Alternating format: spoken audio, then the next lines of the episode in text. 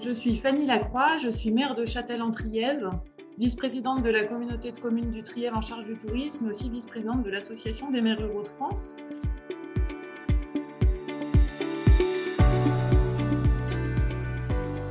Bonjour et bienvenue dans Femmes de terrain, la nouvelle série de podcasts proposée par Parole d'élus. Dans ce premier épisode, nous nous rendons à Châtel-en-Trièves, une commune nouvelle de 475 habitants, située dans le sud Isère, en proximité immédiate des départements des Hautes-Alpes et de la Drôme. À l'image de beaucoup d'autres territoires, Châtel-en-Trièves a subi une vague de désertification importante dans les années 70, se traduisant notamment par une fermeture des services présents dans les deux anciennes communes de Saint-Sébastien et de Cordéac. Depuis 2020, Fanny Lacroix est maire de ce village. Elle est aussi très engagée dans l'Association des maires ruraux de France, pour Parole d'élu, elle a accepté de nous en dire plus sur le quotidien de son engagement.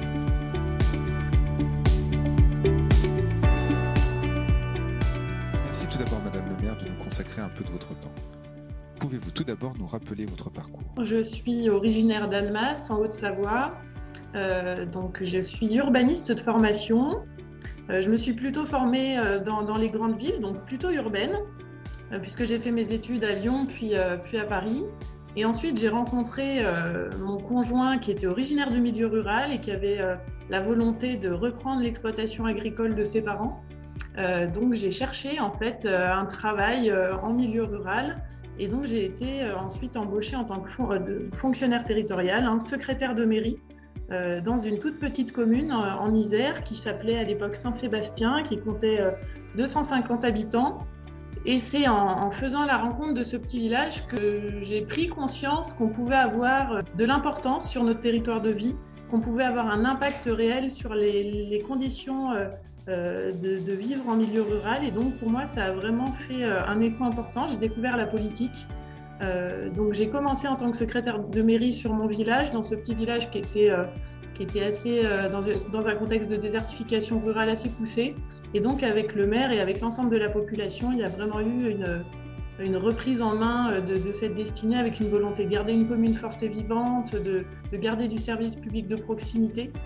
Et euh, donc on a fait un, mandat sur le, sur le mandat 2014-2020 était très très structurant avec notamment la création d'une commune nouvelle et la reprise en main par les habitants d'une centralité avec des nouveaux services et euh, en fait, j'ai été complètement impliquée dans cette dynamique qui m'a ensuite amenée à changer de travail pour être euh, citoyenne engagée, investie à Châtel-en-Trièves, qui est le nom de la commune nouvelle, et ce qui m'a porté à la fonction de maire en 2020. Le numérique a-t-il modifié ou fait évoluer votre travail au quotidien? Alors bon, moi je suis quand même assez, encore, est-ce que je peux dire ça, euh, d'une génération qui a, qui a quand même connu le numérique assez tôt dans, sa, dans la manière d'apprendre son environnement professionnel. Donc, je n'ai pas senti euh, trop, moi, de rupture en termes euh, à la fois professionnels et, aussi de mandat. Euh, donc, je dirais que bah, le numérique, il est, il est au quotidien. C'est nos outils de travail, de communication du quotidien. Ils ont été encore plus développés avec le Covid, sur le moment où moi j'ai pris mon mandat, parce que je suis maire depuis 2020, avec la crise sanitaire. Et donc, d'autant plus qu'on est dans un territoire un peu éloigné des villes on a beaucoup travaillé avec les outils numériques, avec les outils de visioconférence. Et donc, c'est vrai que c'est un, bah, un, fondamental euh, de, l'action publique et en même temps, un, élément de très grande fragilité pour nos petites collectivités où moi, je vois euh, à quel point j'ai des difficultés d'avoir euh, un technicien qui puisse suivre le parc informatique de ma commune, pouvoir juste même suivre mon poste informatique, de pouvoir faire les mises à jour nécessaires. Donc, euh, à la fois, c'est un outil euh, qui est très performant, qui nous aide à, être en connexion avec tout le monde et avec, euh, avec nos collègues qui sont parfois un peu éloignés de nous, et en même temps, un outil qui est fragile et où les, maires ruraux, je trouve, sont, sont, voilà, sont, dans une fragilité importante pour pouvoir le, garder à jour et, et optimum. Donc, c'est à double tranchant pour nous. L'utilisation incontournable du numérique amène-t-il des points de vigilance dans votre travail au quotidien? Bah, Les points de vigilance, c'est euh, donc ça, c'est la maintenance, le fait de garder un outil qui, euh, qui fonctionne bien, parce que sinon on peut perdre beaucoup de temps. C'est aussi euh, la problématique des, virus. moi, je sais que j'ai eu le cas sur ma petite collectivité depuis quelques mois où en fait j'avais l'impression d'avoir une attaque constante en fait par des virus qui venaient bloquer l'activité de, de, de, ma mairie. Et en fait, là, on s'est rendu compte que c'était un malware euh, qui était rentré dans l'ordinateur, enfin dans le système euh, de la mairie et qui en fait se mettait en sommeil et se réveillait à peu près tous les 15 jours. Et ça, venait complètement immobiliser notre, euh, le, travail de mes services pendant une journée. Enfin, et tous les 15 jours. Donc, ça a vraiment eu un impact très fort sur les agents. et donc, quand déjà on, fonctionne avec des petites équipes qui sont hyper polyvalentes, mais qui sont toujours un petit peu le nez dans le guidon, parce que c'est ça la réalité d'une commune rurale, je peux vous dire que de vous rajouter par-dessus euh, une complexité euh, de ce type-là, euh, c'est pas possible et ça met en souffrance à la fois les agents et les élus. Ça déstabilise très vite nos petites organisations. Êtes-vous à l'affût des nouveaux usages et des nouvelles pratiques digitales Au niveau des, nouvelles pratiques, nous, on essaye de se mettre un peu un jour, même si nos populations aiment bien quand même garder le, courrier. Nous, avec le, avec le Covid notamment, on a remis en place en 2020 une communication courrier, toute boîte aux lettres, euh, papier, régulière, où c'est les élus en fait qui vont faire du porte-à-porte et donner de l'info. Euh, c'était pour garder du lien pendant le confinement, le premier confinement, et on a gardé ça parce que nous, en milieu rural, on ne peut pas se cacher le fait qu'on a 30% de la population qui est hors radar de ce point de vue-là et qu'il faut qu'on garde, nous, dans un, dans un contact rapproché.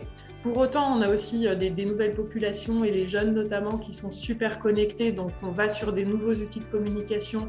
Donc, nous, on utilise Pano Pocket euh, pour communiquer en, temps réel avec nos administrés. On a une page Facebook.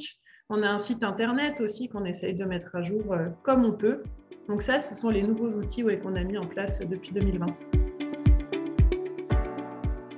Avez-vous le sentiment que le fait que vous soyez une femme peut être un frein ou au contraire un point positif dans l'exercice de votre mandat? Hum. Eh bien, écoutez, je vous répondrai les deux à la fois. Donc, on va commencer par le négatif, puis après, par le on, continuera sur le positif. L'aspect négatif, et c'est celui que je vis tous les jours, c'est euh, ce sentiment d'avoir comme un sac très très lourd euh, sur les épaules à porter. Aujourd'hui, quand on est maire d'une petite commune de moins de 500 habitants, on touche une indemnité qui est en dessous du seuil de pauvreté. Donc, c'est-à-dire qu'on est, on est amené à cumuler tout un tas de vies multiples qui sont la vie familiale, la vie professionnelle, la vie de mère, la vie de vice-présidente de ma communauté de communes et ma vie aussi nationale euh, avec l'association des maires ruraux de France, qui fait que finalement, quand on met tout ça bout à bout, il reste pas grand-chose pour une vie plus personnelle où on prendrait du temps pour soi, pour se faire plaisir, etc.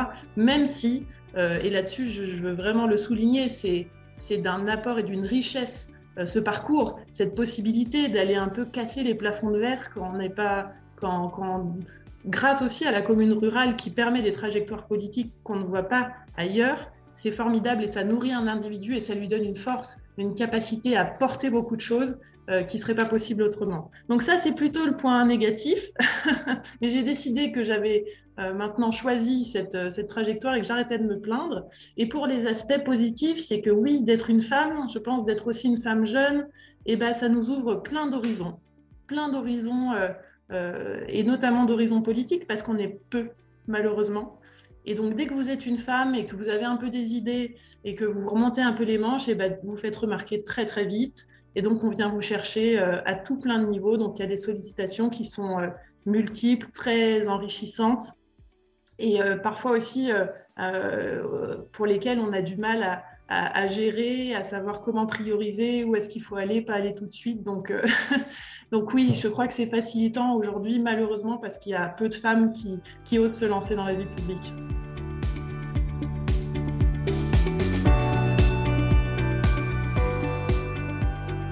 Quel est le regard de vos collègues sur vos responsabilités et vos missions? Dans mon environnement proche et sur ma commune, oui, c'est quelque chose qui est très bien admis, puisque en fait, quand on est parti avec cette équipe euh, de Continuons ensemble Châtel-Entriève juste avant les élections de 2020, euh, il est évident qu'on a tout bâti sur le fait que si j'étais maire de la commune, euh, j'aurais besoin d'une équipe pleine et entière à mes côtés, en, horizontalité, que j'allais pas pouvoir porter toute la charge municipale seule dans mon bureau, parce qu'il me définit en fait. Donc, si vous voulez, c'est pour ça que les gens y sont allés.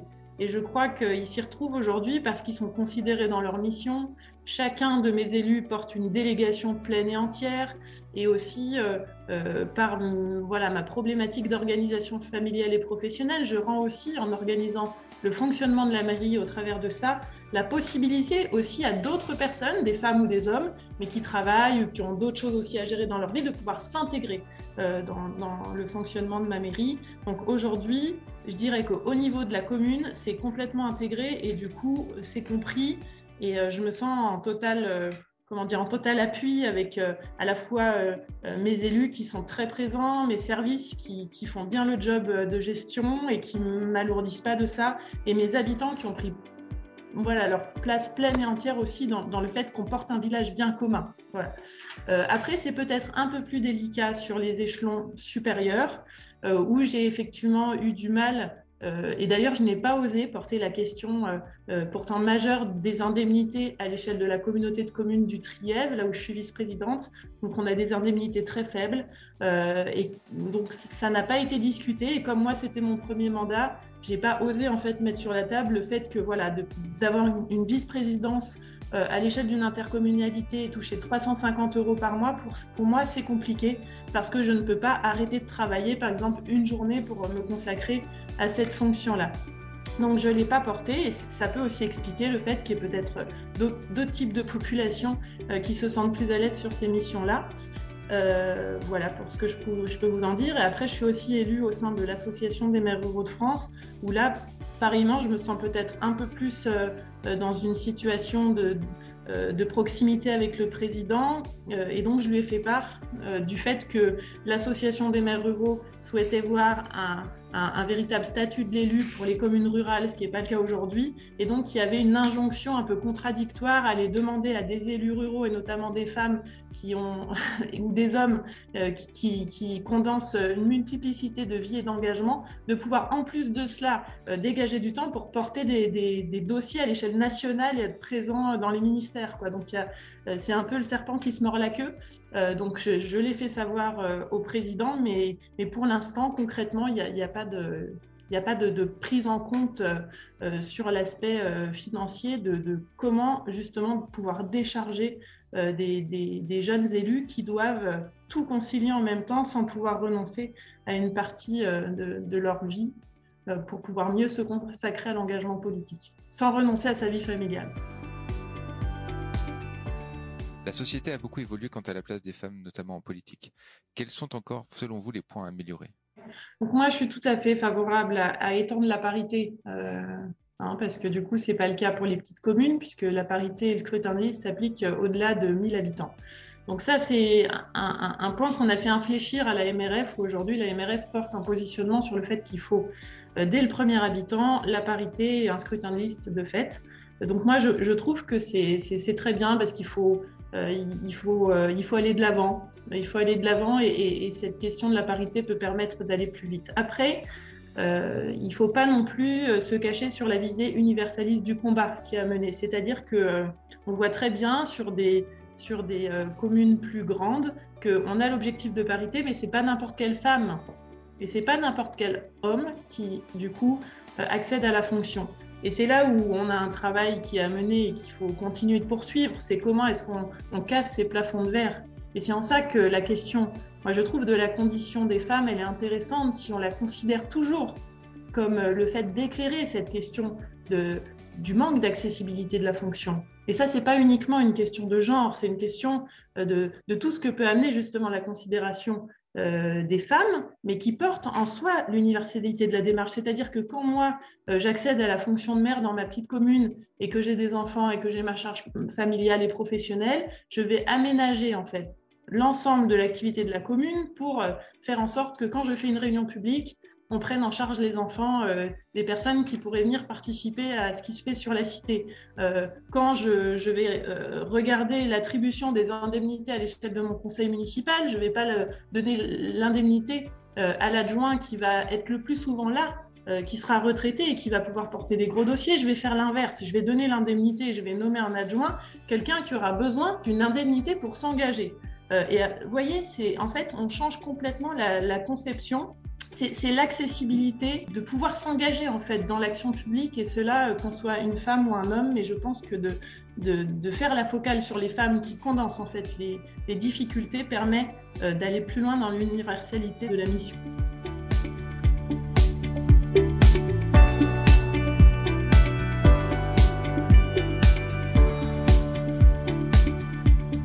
Ce premier épisode de Femmes de terrain, la nouvelle série de podcasts proposée par Parole des luttes touche déjà à sa. Merci chers auditeurs de l'avoir suivi. Dans le prochain épisode, c'est à Fontainebleau que nous irons pour rencontrer Mathilde de Floss, directrice du cabinet du maire.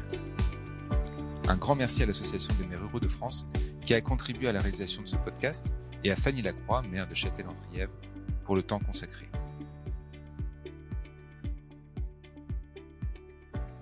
C'était Femmes de terrain, épisode 1, jeudi 21 avril 2022.